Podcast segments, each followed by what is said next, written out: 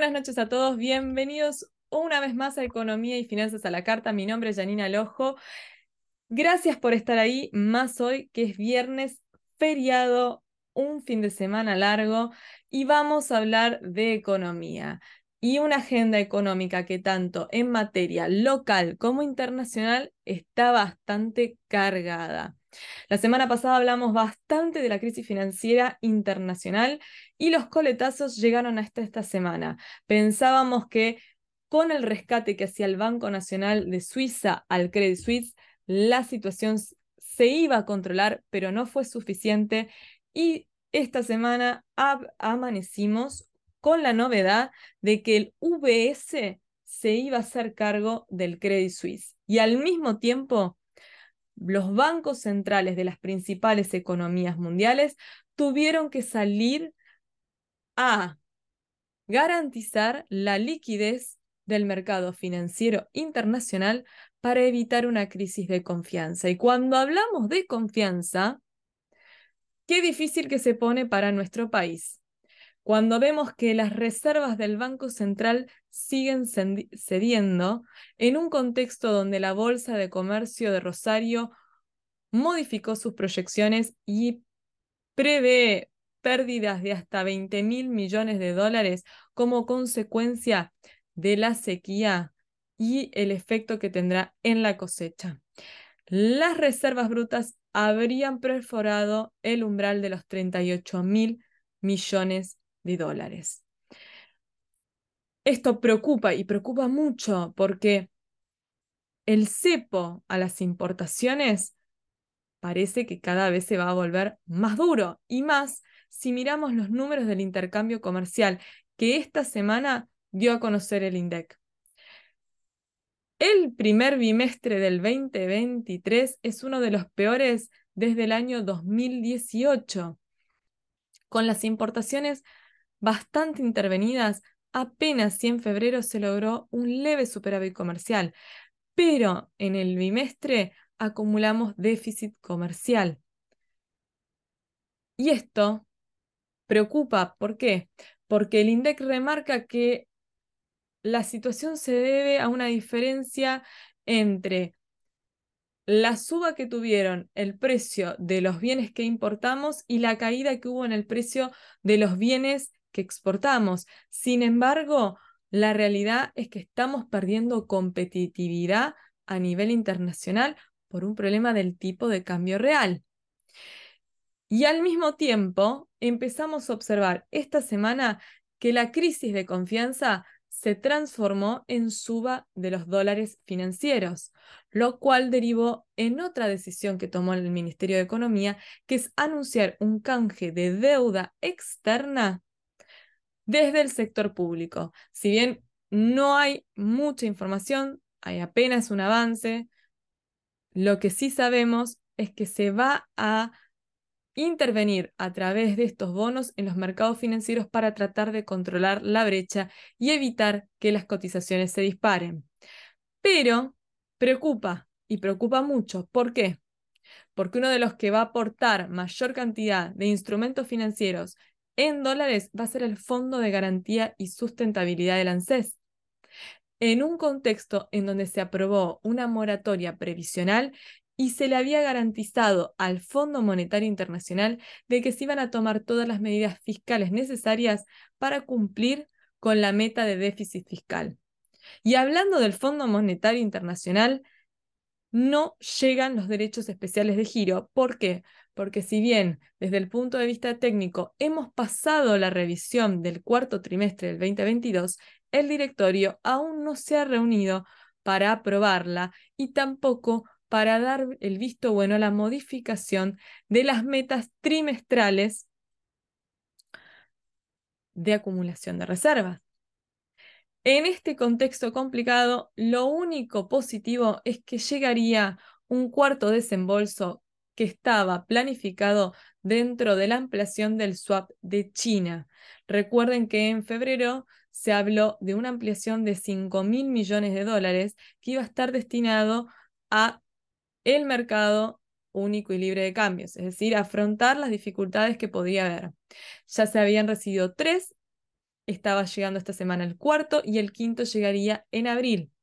Pero el ritmo de ventas está teniendo el Banco Central apenas le daría un alivio hasta fin de mes. Panorama complicado y yo les estoy hablando de todo esto en un fin de semana largo. Qué desconsideración de mi parte. Vamos a hacer una cosa, vamos a poner un poco de música, nos vamos a relajar y sí, después nos metemos de lleno en la agenda económica. Lo importante es que lo vamos a hacer con la mejor onda posible. ¿Por qué? Porque ustedes están del otro lado justamente hoy que es feriado escuchándonos, así que vamos con música y ya nos metemos de lleno en economía y finanzas a la carta.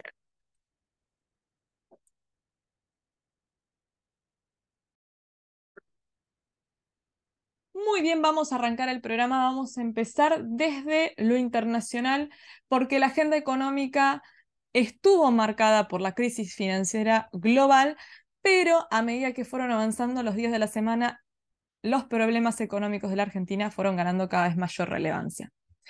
Ustedes recuerdan que hace aproximadamente 15 días atrás el Silicon Valley Bank quebró y esto desató una crisis financiera con implicancias globales.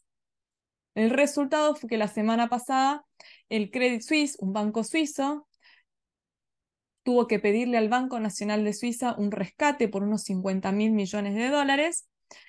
Y hasta el viernes pasado, cuando hicimos el programa, la situación estaba supuestamente en vías de solución, pero no fue así. Todo el fin de semana pasado hubo negociaciones frenéticas para contener la crisis y que no se expandiera al resto del mercado financiero europeo y para ello hubo que instrumentar dos acciones. Por un lado, la adquisición por parte del VS, del Credit Suisse, y por otro lado, el anuncio del Banco Central de los Estados Unidos, del Banco Central Europeo, de Inglaterra, Canadá, Japón, Suiza, de un programa de facilidades a través de líneas de crédito en dólares para garantizar la solvencia del mercado financiero internacional. Probablemente ustedes se pregunten, ¿esto va a ser suficiente? Veremos. Primero vamos a hablar un poquito sobre el VS. VS significaba Unión de Bancos Suizos y se trata de la principal entidad financiera de Suiza. La semana pasada yo les conté que Credit Suisse era el segundo banco en importancia. Bueno, VS es el primero tiene más de 160 años de historia y surge por la fusión de seis bancos privados que conforman un consorcio. Técnicamente podríamos decir que el VS es el resultado de diversas fusiones de 370 entidades financieras pequeñas que fueron conformando un grupo. El proceso llega a su fin en el año 1998 cuando la Unión de Bancos Suiza se une con la Corporación Banco Suizo. Su sede está en Zurich y ofrece servicios de banca privada e inversiones. El principal gestor de activos a nivel mundial y pertenece al grupo de 29, antes eran 30, bancos clasificados como de importancia sistémica por el Consejo Internacional de Estabilidad Financiera. ¿Qué significa esto? Que se trata de una institución financiera que hace que tenga tanta importancia, tanta relevancia para el mercado, que esté sujeta a una supervisión especial y tenga requisitos de adecuación de capital más estrictos. VS compra el Credit Suisse por unos 3.250 millones de dólares. Este acuerdo se llevó adelante gracias a las gestiones realizadas por el gobierno suizo por la necesidad de contener la crisis, pero a la vez en coordinación con las autoridades regulatorias de los Estados Unidos, porque desde el punto de vista técnico y regulatorio se necesitaban hacer ciertas adecuaciones que permitieran esta gran adquisición. Volvemos de nuevo, son bancos que tenían importancia significativa en la economía y las finanzas globales.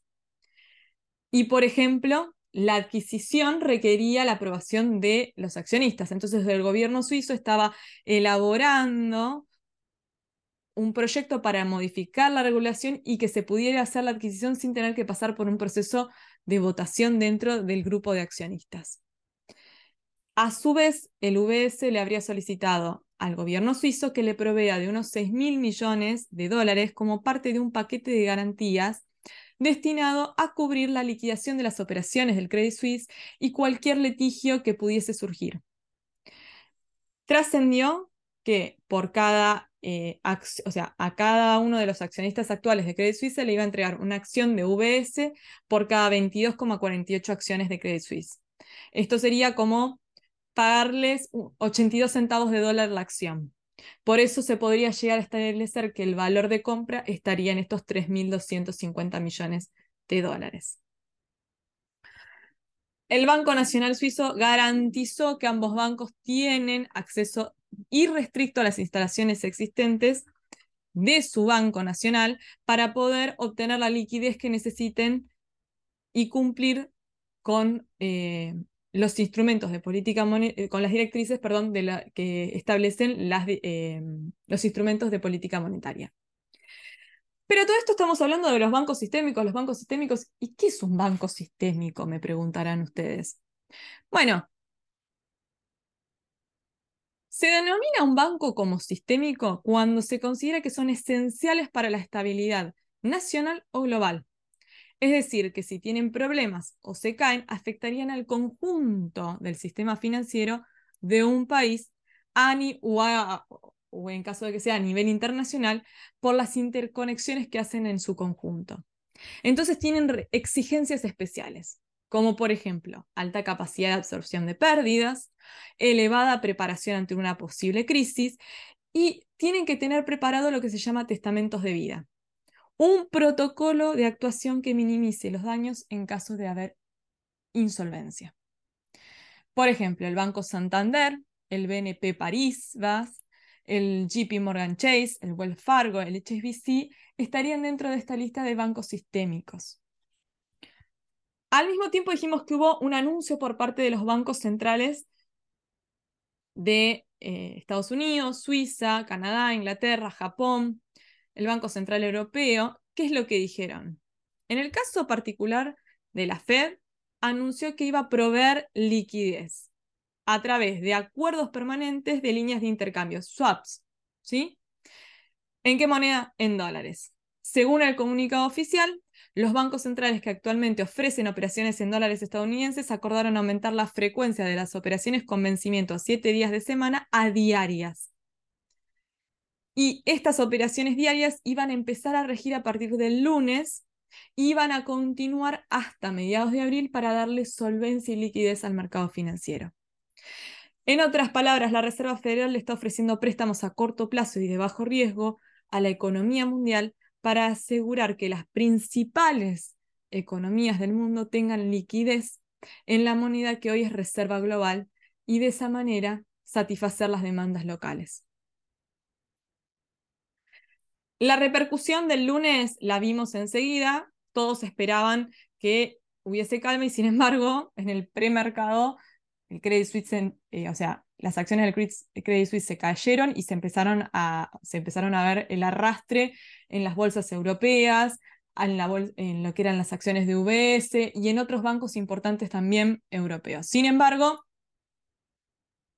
la pregunta más importante venía por el lado de qué iban a hacer tanto el Banco Central Europeo como la Reserva Federal con respecto a las tasas de interés. Y las respuestas llegaron esta misma semana. O sea, el Banco Central Europeo ya la semana pasada había anunciado la suba de tasas y la Reserva Federal volvió a subir las tasas. ¿Por qué? Porque para la Reserva Federal hoy tiene que seguir luchando contra la inflación. Para resolver el problema del mercado financiero, otorgó las líneas de crédito, estos swap de liquidez. La pregunta que todos nos hacemos es, bueno, nosotros que estamos acá en el fin del mundo, ¿cómo nos afecta? Nadie tiene garantías hasta dónde va a poder llegar la crisis. Eh, durante la semana hubo movimientos eh, bastante fuertes en lo que eran las bolsas hasta asiáticas con caídas significativas. Lo que se trató de lograr durante esta semana es que el pilar más importante que sostiene al mercado financiero no se cayera, que es la confianza. ¿Sí? Porque si se pierde la confianza en los bancos, hay una salida masiva de depósitos y ahí tenemos el gran problema gran. Desconfianza hay, y lo vemos en el precio del oro, que sigue subiendo a niveles equivalentes a cuando comenzó la pandemia de COVID. Al mismo tiempo nos ponemos a pensar y decimos, bueno, en este contexto es difícil imaginar que el acuerdo de repo avance y, como hemos visto, el precio de los bonos argentinos siga cayendo, lo cual haría que sean cada vez más la, la cantidad de bonos que uno tenga que entregar en garantía para poder sacar este acuerdo de financiamiento con entidades internacionales. Si la Reserva Federal morigera la suba de tasas, digamos que la suba de tasas eh, esta semana fue de un 0,25%, o sea que fue una suba leve, podría tener un impacto moderado sobre el precio de todos los commodities y en particular de los bonos de los países emergentes. Sin embargo, tengamos en cuenta lo siguiente, si el dólar se sigue apuntalando y manteniendo fuerte, la relación inversa con los precios de los commodities nos perjudica, tenemos el problema de la sequía y claramente una crisis financiera internacional era lo último que necesitábamos. Estamos ante un mar turbulento. El frente de tormenta está delante. Nadie sabe cuán complicada será surcar las aguas y solo nos queda aferrarnos fuerte al timón y pedir que no sea tan fuerte la tormenta como parece. Vamos a un brevísimo corte y ya seguimos con más economía y finanzas a la carta.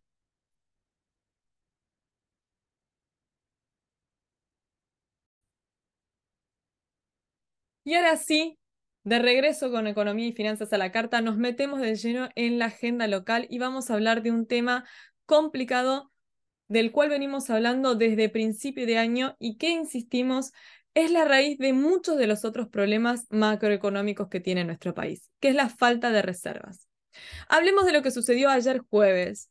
Tengamos en cuenta que el jueves fue el último día hábil de la semana, hoy es feriado, por lo tanto no hay operaciones de cambio. El Banco Central cerró con ventas de dólares y acumula en lo que va del mes unos 1.500 millones negativos. Ayer solamente se, las ventas acumularon un saldo negativo de 88 millones de dólares. El problema es que en lo que va del año, el rojo llega ya casi a los 2.550 millones de dólares. Y las reservas brutas perforaron los 38 mil millones de dólares. Se estima, en cálculos preliminares, que rondarían los 37.594 millones de dólares. La venta del jueves, ¿fue la más alta de la semana? No. ¿Cuándo tuvimos las ventas más altas? A principio de esta semana, cuando el Banco Central se tuvo que deshacer de unos 261 millones de dólares, uno de los valores más altos del mes. ¿Por qué? ¿Por qué esa salida tan grande de dólares?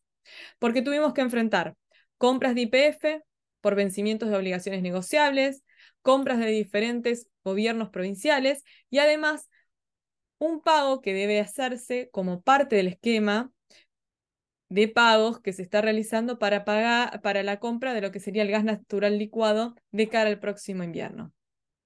Si bien desde el gobierno dicen que todo esto estaba calculado y previsto, los números no dejan de preocupar. Desde el punto de vista positivo, esta semana ingresaron dos desembolsos de créditos internacionales, uno del Banco de Desarrollo de América Latina por unos 285,4 millones de dólares y otro del Banco Centroamericano de Integración Económica por unos 395 millones de dólares.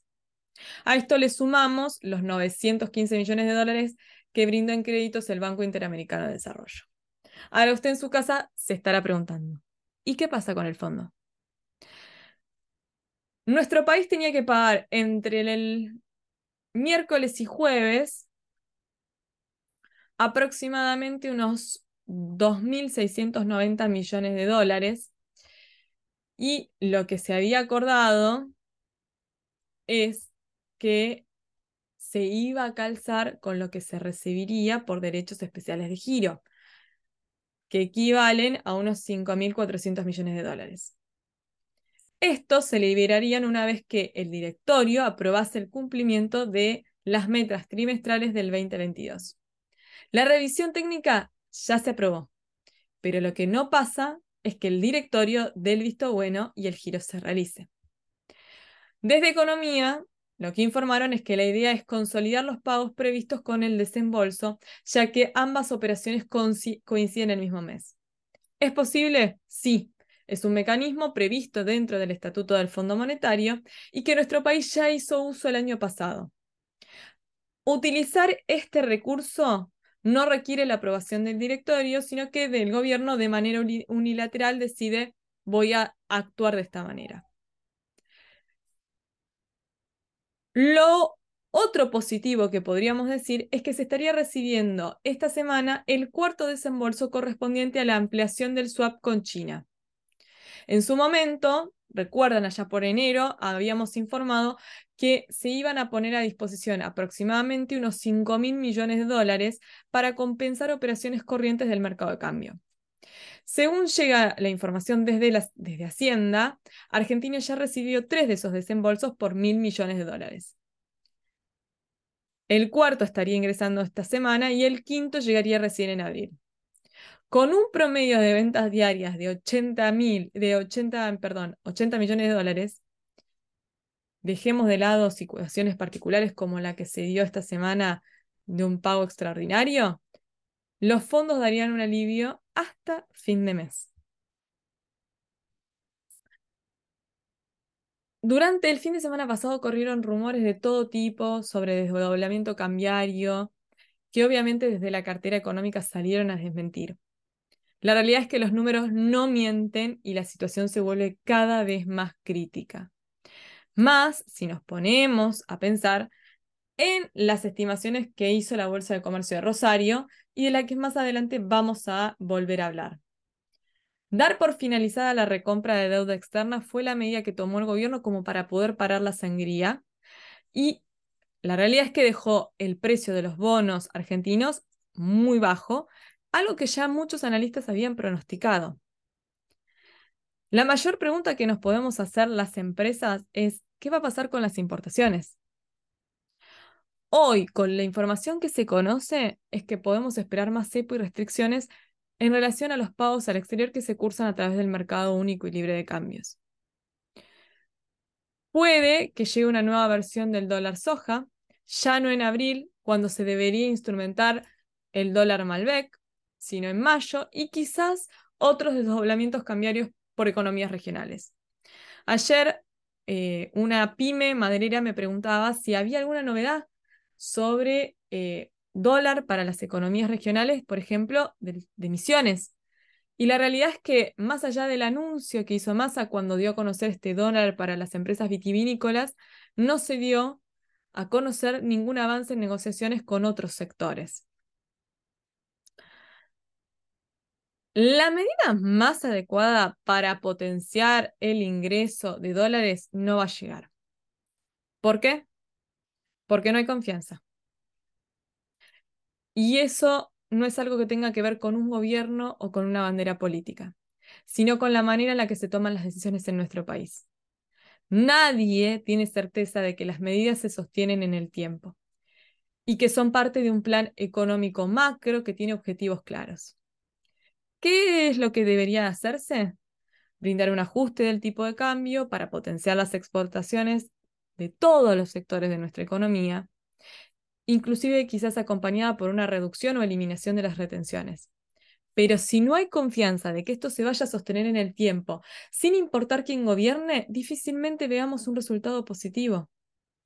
Economía ya no tiene muchas opciones cuando el mundo financiero internacional se puso patas para arriba, como hemos hablado. Hay que aferrarse al salvavidas y seguir tocando la misma música que estuvieron tocando hasta ahora. El problema es que la industria y al comercio de nuestro país, el agua les está llegando hasta el cuello y nadie sabe cuánto tiempo le queda para mantenerse a flote. Así que la orquesta va a seguir sonando, Lo que no sabemos es si la música va a ser de agrado para todos. Vamos a un brevísimo corte y ya seguimos con más economía y finanzas a la carta.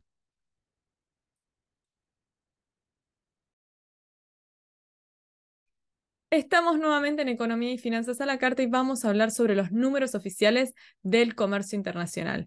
¿Por qué? Porque el día martes el INDEC dio a conocer los números del intercambio comercial de nuestro país durante el mes de febrero. Y con un alto nivel de intervención dentro de las importaciones, apenas si se logró alcanzar superávit comercial. Al analizar los números bimestrales, vemos que se consolida el déficit comercial, algo que podemos prever si vemos las proyecciones en cuanto a las pérdidas que va a traer la sequía para el campo. Significativamente en febrero cayeron las exportaciones casi un 20%, pero vamos a analizar y desglosar la información que nos dio el INDEC a través de su informe. El intercambio comercial disminuyó un 15% en relación con igual mes del año anterior y alcanzó un valor de unos 10.278 millones de dólares. Esto logró que apenas obtuviésemos un superávit comercial de unos 182 millones de dólares. Pero arranquemos hablando de las exportaciones. Como ya comentamos la semana pasada, la Bolsa de Comercio de Rosario hizo ajustes sobre las proyecciones con respecto a la cosecha y el impacto de la sequía y estimó pérdidas en torno a los 20 mil millones de dólares. El segundo mes del año muestra una contracción significativa en las operaciones de exportación. Si bien el volumen exportado estuvo en torno a los 5.230 millones de dólares, la variación interanual muestra una caída del 18,9%. Si comparamos con el mes anterior y desestacionalizamos las operaciones, hubo un leve crecimiento de un 7,4%. Sin embargo, la tendencia ciclo muestra que la contracción se va a mantener por lo menos en el corto mediano plazo. Hay una caída significativa en volúmenes exportados de un 16,3% y de un 3,5% de precios. ¿Qué significa esto? Que los bienes que nosotros exportamos han disminuido su valor en un 3,5% promedio. Y este no es un dato eh, menor y lo vamos a relacionar cuando estemos hablando de las importaciones.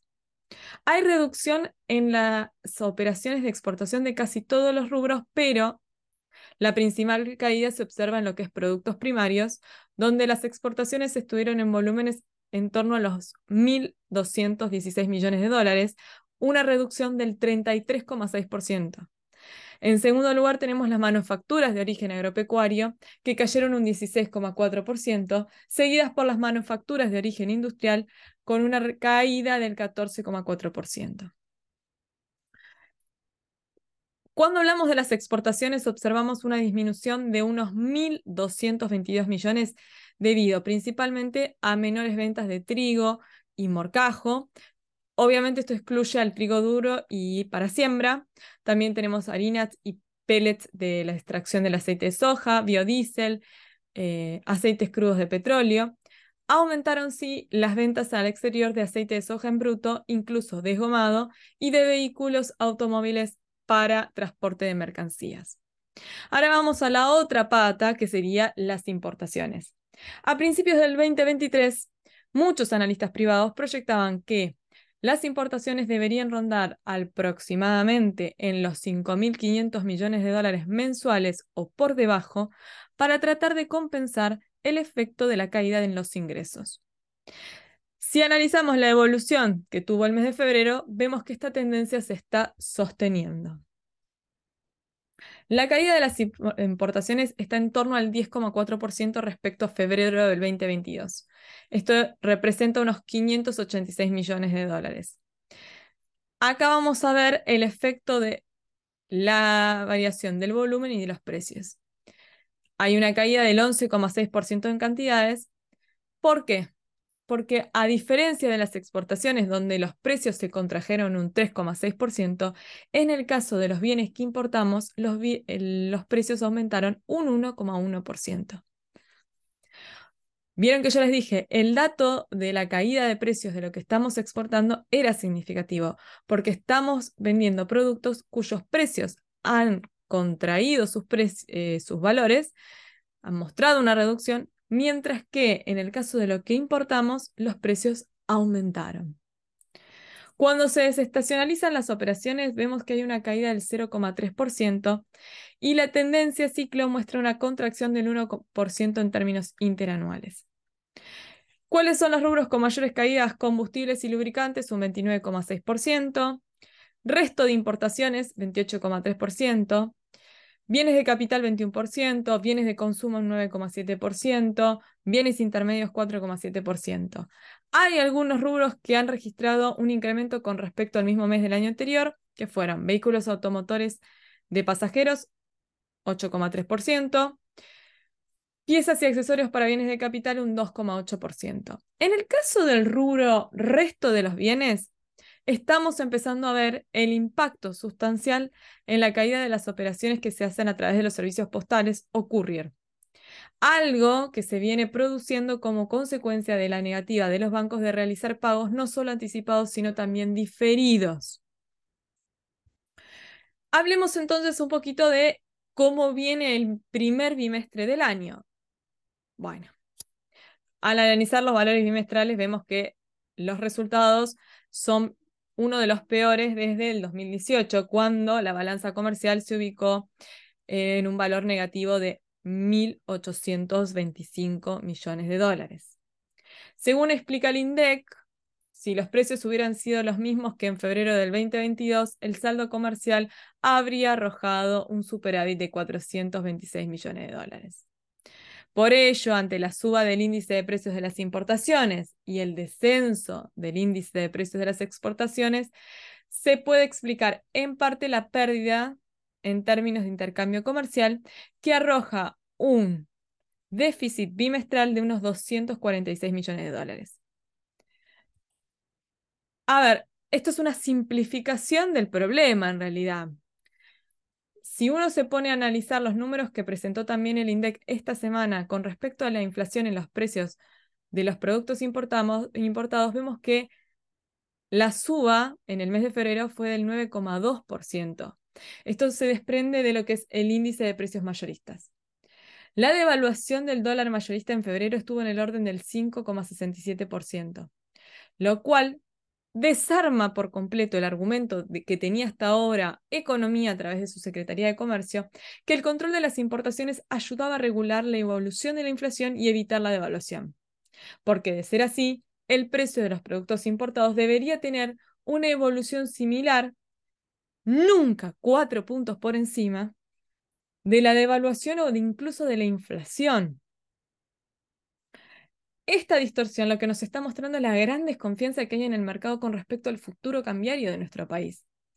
Los grandes costos que tienen que enfrentar las empresas para poder financiar los, los, pagos en plazos irrisorios para lo que es la operatoria del comercio exterior y la dificultad que tiene toda empresa a la hora de armar una, una política de precios acorde.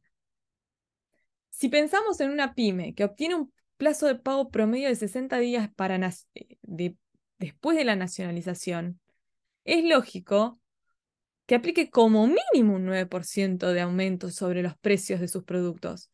Y en algunos casos quizás debería ser superior, lo cual es muy grave para el consumidor, porque está pagando hoy el precio futuro, que tampoco es cierto porque realmente no sabe si ese es el precio futuro real que tendrá el bien o no. Pero ese es el problema que se y al que se llega cuando el Estado interviene por demás en la economía.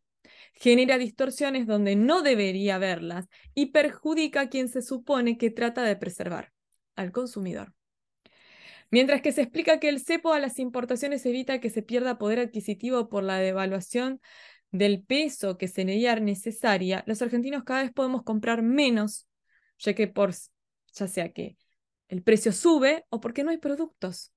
Y esto no solo pasa en los productos importados, también está afectando a la industria nacional. Lo que todos estos números no visibilizan son las miles de pymes de nuestro país, importadoras y exportadoras, que cada vez tienen más complicadas la realidad y cada vez ven más negro su futuro. Vamos a hacer un breve corte y ya volvemos con más economía y finanzas a la carta. No se muevan. Estamos nuevamente en economía y finanzas a la carta y todos nos quedamos sorprendidos el martes a la noche cuando nos enteramos que habían sido citadas para el miércoles a primera hora las entidades financieras locales más importantes, las sociedades de bolsa y las aseguradoras. ¿Por qué se las citó? Porque el gobierno quería explicarles una decisión que había tomado, que era llevar adelante un canje de deuda en dólares desde el sector público. Pero retrotraigámonos un poco y vayámonos a principios del mes de marzo, cuando Hacienda llevó adelante un canje de deuda en pesos que tuvo una muy buena aceptación del mercado. Al mismo podían acceder aquellos que tenían títulos que vencían en marzo, pero principalmente estaba orientado a los tenedores de deuda en pesos cuyos vencimientos operaban de abril a junio de este año. ¿Qué se buscaba? Despejar las obligaciones, evitar turbulencias cercanas a las elecciones nacionales. Para ello, obviamente, se convalidó una mayor tasa antes del vencimiento, eh, perdón, antes del canje, los vencimientos eran 800 millones en marzo, 2.500 millones en abril, 2.100 millones en mayo, 2.500 millones en el mes de junio. Siempre hablamos de deuda en pesos. Luego de este canje voluntario, se redujo a 700 millones en marzo, 1.000 millones en abril, 900 millones en mayo y 800 millones en junio. Como vemos, quedaron por cubrir 700 millones de pesos de deuda que debían licitarse en el mes de marzo y específicamente el 22 eran 361 millones los que vencían. El mundo no es el mismo que cuando se hizo este canje en el 10 de marzo. Es uno completamente diferente, donde la crisis financiera internacional genera un alto nivel de desconfianza e inestabilidad. Pero tampoco el país es el mismo. El INDEC informó una inflación del 6,6%, mucho más alta de lo que se esperaba, y la tasa efectiva mensual luego de la última suba que hizo el Banco Central se ubicó en el 6,4%. El 90% de los vencimientos de este mes están en manos privadas, en particular fondos comunes de inversión que por una cuestión de liquidez no pueden ingresar en el canje de deuda, pero van a seguir aceptando rolear la deuda siempre que se les ofrezca una tasa tentadora y que puedan hacer operaciones al corto plazo. ¿Cuál fue el anuncio finalmente del gobierno? Ante la suba de los dólares financieros, el gobierno nacional, a través de su cartera económica, decidió llevar adelante un canje de deuda con el sector público. En principio, a través del decreto de necesidad y urgencia que se publicó en el boletín oficial recién el jueves los organismos públicos van a vender sus tenencias de bonos en dólares con el objetivo de aumentar la oferta de estos instrumentos en el mercado y mantener bajo control los dólares financieros. Aproximadamente el canje sería por unos 4 mil millones de dólares en bonos bajo ley extranjera que están en manos del, eh, de organismos del sector público nacional. ¿sí? y que van a recibir títulos en pesos. Aún no se sabe qué tipo de títulos en pesos se les va a otorgar. Lo que se está buscando es incluir estos bonos dentro de lo que sería la operatoria del dólar contado con liquidación. ¿Para qué? Es darle instrumentos al Tesoro y al Banco Central para intervenir en el mercado financiero y controlar la evolución del precio de las divisas para que la brecha no siga creciendo. Lo que se buscaría es darle mayor profundidad al mercado del contado con liquidación, que ahora únicamente está habilitado para operar con bonos GD29, GD30 y GD35, y el resto de lo que es la serie global. Si se le permite empezar a operar a través de los bonos AL, se le daría mayor amplitud al mercado teniendo en cuenta que el stock actual a valor nominal es de unos 35 mil millones de dólares. Bueno, la pregunta gran es qué van a recibir los organismos estatales en este proceso. Se les va a entregar un bono en pesos. Algunos hablan de que podría ser un dual. Si fuese este el caso, recordemos que son monos que se ajustan dependiendo inflación o variación de tipo de cambio, cuál varíe en mayor proporción. Y acá entra algo muy importante que probablemente hayan escuchado mucho hablar, porque se habló mucho en estos días de cómo esta decisión repercute en el sistema jubilatorio nacional. La pregunta gran es, ¿qué es el Fondo de Garantía y Sustentabilidad del ANSES y por qué es importante? Si uno va al sitio web este, del Fondo de Garantía y Sustentabilidad del ANSES, dice que este fue creado por el decreto 897, el 13 de julio del 2007, siendo el mismo un patrimonio de afectación específica, compuesto por activos financieros tales como títulos públicos, acciones de sociedades anónimas, plazos fijos, obligaciones negociables, fondos comunes de inversión, fideicomisos financieros, etc. ¿Cuál es el objetivo? Preservar el valor del patrimonio de este fondo, buscando la rentabilidad de sus recursos, los que podrían ser utilizados para pagar los beneficios del sistema integral previsional argentino. Y para hacer frente a los compromisos asumidos en la Ley 27260 de reparación histórica. A ver, este fondo vino a atender la necesidad que surge cuando se desarman las AFJP y se transfiere al ANSES todos los fondos que éstas administraban. Tengamos en cuenta que es uno de los principales acreedores del gobierno nacional, porque poseería en total instrumentos por más de 10 mil millones de dólares, cuando unificamos las tenencias en pesos y en dólares. ¿No es cierto? Y acá entra la lógica poco lógica de la economía argentina. A principio de año, el Ministerio de Economía anunció la compra de deuda externa por mil millones de dólares. La medida que tuvo un impacto negativo en las reservas se hizo cuando el precio de los instrumentos estaba muy alto. Se pagó por la recompra de cada bono unos 38 dólares. En este momento los mismos se encuentran a valor de mercado en torno a los 25 dólares. Más o menos, dependiendo del día, es como oscilan. En general, la lógica que se usa en el mercado es comprar cuando está barato y vender cuando está caro, no la inversa porque esto implica una pérdida importantísima, que es básicamente lo que el gobierno haría en este momento. El escenario se vuelve peor cuando uno toma conciencia de que el principal acreedor, es decir, quien pondrá mayor cantidad de activos a disposición de economía, es el Fondo de Garantía y Sustentabilidad del ANSES. Todo esto se da en el marco de la aprobación de una moratoria previsional, donde el gobierno le garantizó al Fondo Monetario Internacional que tomaría las medidas necesarias para que no se afectara el cumplimiento de la, meta fiscal con respecto al déficit, ¿sí? Claramente este no es el camino.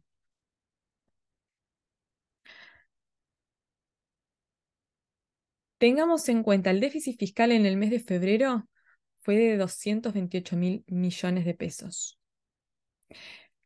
Este anuncio no solo muestra la grave situación en la que se encuentra la economía argentina, sino que también deja evidenciado que las decisiones buscan ser una curita para tratar de cerrar el agujero que se abrió en el casco del barco. ¿Y por qué digo esto? El jueves, el Banco Central transfirió pesos al Tesoro por un monto de 130 mil millones de pesos, ocupando gran parte del límite que el Fondo Monetario estableció para el trimestre. O sea, volvimos a encender la maquinita. Después de ocho meses sin hacerlo, volvimos a prender la maquinita. Tengamos en cuenta lo siguiente, estos 130 mil millones fueron en conceptos de adelantos transitorios y está apenas por debajo de lo que se acordó en la revisión de diciembre, 139 mil 300 millones. Es la primera asistencia monetaria que hace el Banco Central desde que Massa asumió como ministro de Economía. La anterior había sido de 140 mil y fue unos días después de la renuncia de, de Guzmán. A ver, el fuerte crecimiento del déficit fiscal de enero y febrero hace que haya mayor necesidad de liquidez en el Tesoro y esto va a continuar en marzo. Claramente, estamos navegando un mar de incertidumbre. Aún tiene margen el Banco Central por unos 9 mil millones de asistencia dentro del cuplo establecido y el primer trimestre ya casi termina. Pero tengamos en cuenta que esto, el darle a la maquinita, como se dice, genera presión en los precios en un mes que ya viene con mucha, mucha presión. Entonces, volvemos sobre lo mismo. Le estamos poniendo una curita para tratar de cerrar un agujero que se abrió en el casco del barco. El agua sigue entrando, porque aunque se pueda calmar la situación de los dólares financieros por unos días, no se va a resolver el problema de fondo a nivel macroeconómico. La preocupación ante la amplitud de la brecha y la suba de los dólares financieros está dada porque, en general, la réplica en el mercado libre llega entre las 48 y las 72 horas. Si tenemos en cuenta cómo subió la inflación en el mes de febrero, los aumentos que hubo en marzo y la potente alza que venía manifestando el dólar, nadie se animaba a prever qué impacto podía llegar a tener en el IPC de marzo. Y en función de ese número, la economía podía quedar en una situación bastante peligrosa a poco tiempo de las elecciones. En conclusión, lo que podríamos decir es que se están tomando medidas que no atacan el problema de fondo. Intentan transmitir que se está trabajando sobre los temas, pero lo único que parecían es querer ganar tiempo. En algún momento el nivel del agua va a llegar por encima del nivel de flotación. Mientras el agua no deja de entrar, la orquesta sigue sonando. Claramente no está gustando la música. Y esto tampoco impide que cada vez estemos más cerca de que muchas empresas nuevamente se hundan en el camino. Vamos a un brevísimo corte y ya cerramos con economía y finanzas a la carta.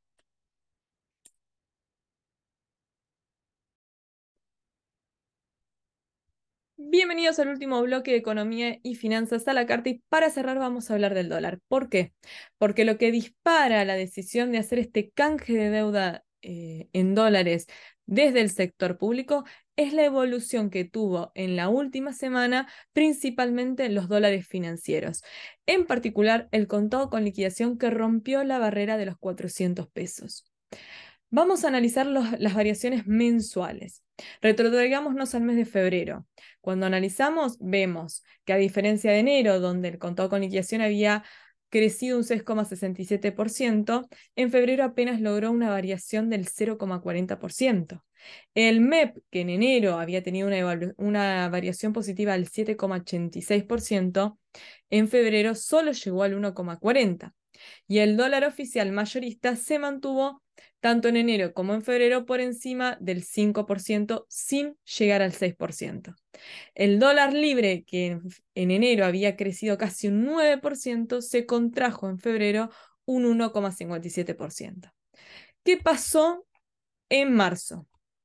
Cuando analizamos lo que viene sucediendo durante el mes en curso, vemos que el dólar mayorista oficial apenas ha evolucionado un 4,38%, el dólar libre un 3,73%, el MEP un 5,11%, pero el contado con liquidación se acerca a los 6,50. 6,50. Acá lo que podríamos decir es el contado con liquidación está queriendo acercarse a la inflación que hubo en el mes de febrero. Si comparamos la variación en los últimos 30 días, vamos a ver de que tanto el MEP como el mayorista variaron en torno al 5%. El mayorista oficial estuvo en el 5,16, el dólar bolsa, MEP, 5,31. El dólar libre tiene una variación de apenas del 2,64%. El contado con liquidación sigue arriba del 6%. La brecha entre el tipo de cambio oficial y el tipo de cambio por ejemplo, contado con liquidación, sigue siendo muy alta. ¿Por qué? Estamos en torno a el 90%. Siempre hablando de valores mayoristas. Esto preocupa y preocupa mucho porque esto tiene un impacto directo sobre la inflación. Entonces, la decisión de intervenir a través de la venta de títulos en dólares en los mercados financieros, está tratando de apuntar a controlar esta brecha, porque cuando el dólar contado con liquidación llegó a los 403 pesos, realmente la preocupación era La brecha está en el 100. Si no se hace algo, ¿a cuánto puede llegar? Volvemos sobre lo mismo. Son medidas transitorias. Difícilmente se puedan sostener en el mediano plazo. Esto es una solución de poco tiempo. ¿Por qué? Porque necesitamos que se tomen medidas más profundas que apunten a consolidar la competitividad de la industria nacional que hoy se ve bastante perjudicada por la distorsión que hay en el tipo de cambio real. Ni hablar de que el cepo a las importaciones, aún con esta intervención en el mercado de los dólares financieros, va a seguir estando y se va a ir recrudeciendo a medida que las reservas de libre disponibilidad de nuestro país no logren remontar. Como siempre digo, para mí esto es un ida y vuelta. Pueden ir a mi Instagram, arroba mgjanina es el ojo. Pueden contarme de qué les gustaría que hablemos la próxima semana. También pueden visitar el sitio web de la consultora, www.consultoralojo.com, donde tratamos de mantener actualizada toda la información con relación a la actualidad económica, financiera y de comercio internacional.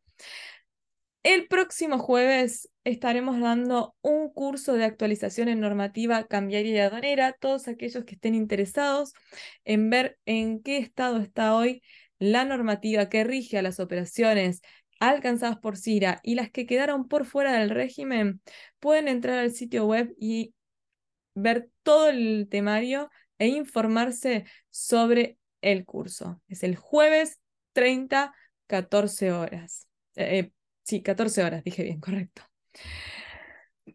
Les agradezco mucho como siempre. Fue un placer. Los espero el próximo viernes a las 20 horas para más economía y finanzas a la carta. Mi nombre es Daniel Ojo y fue un placer.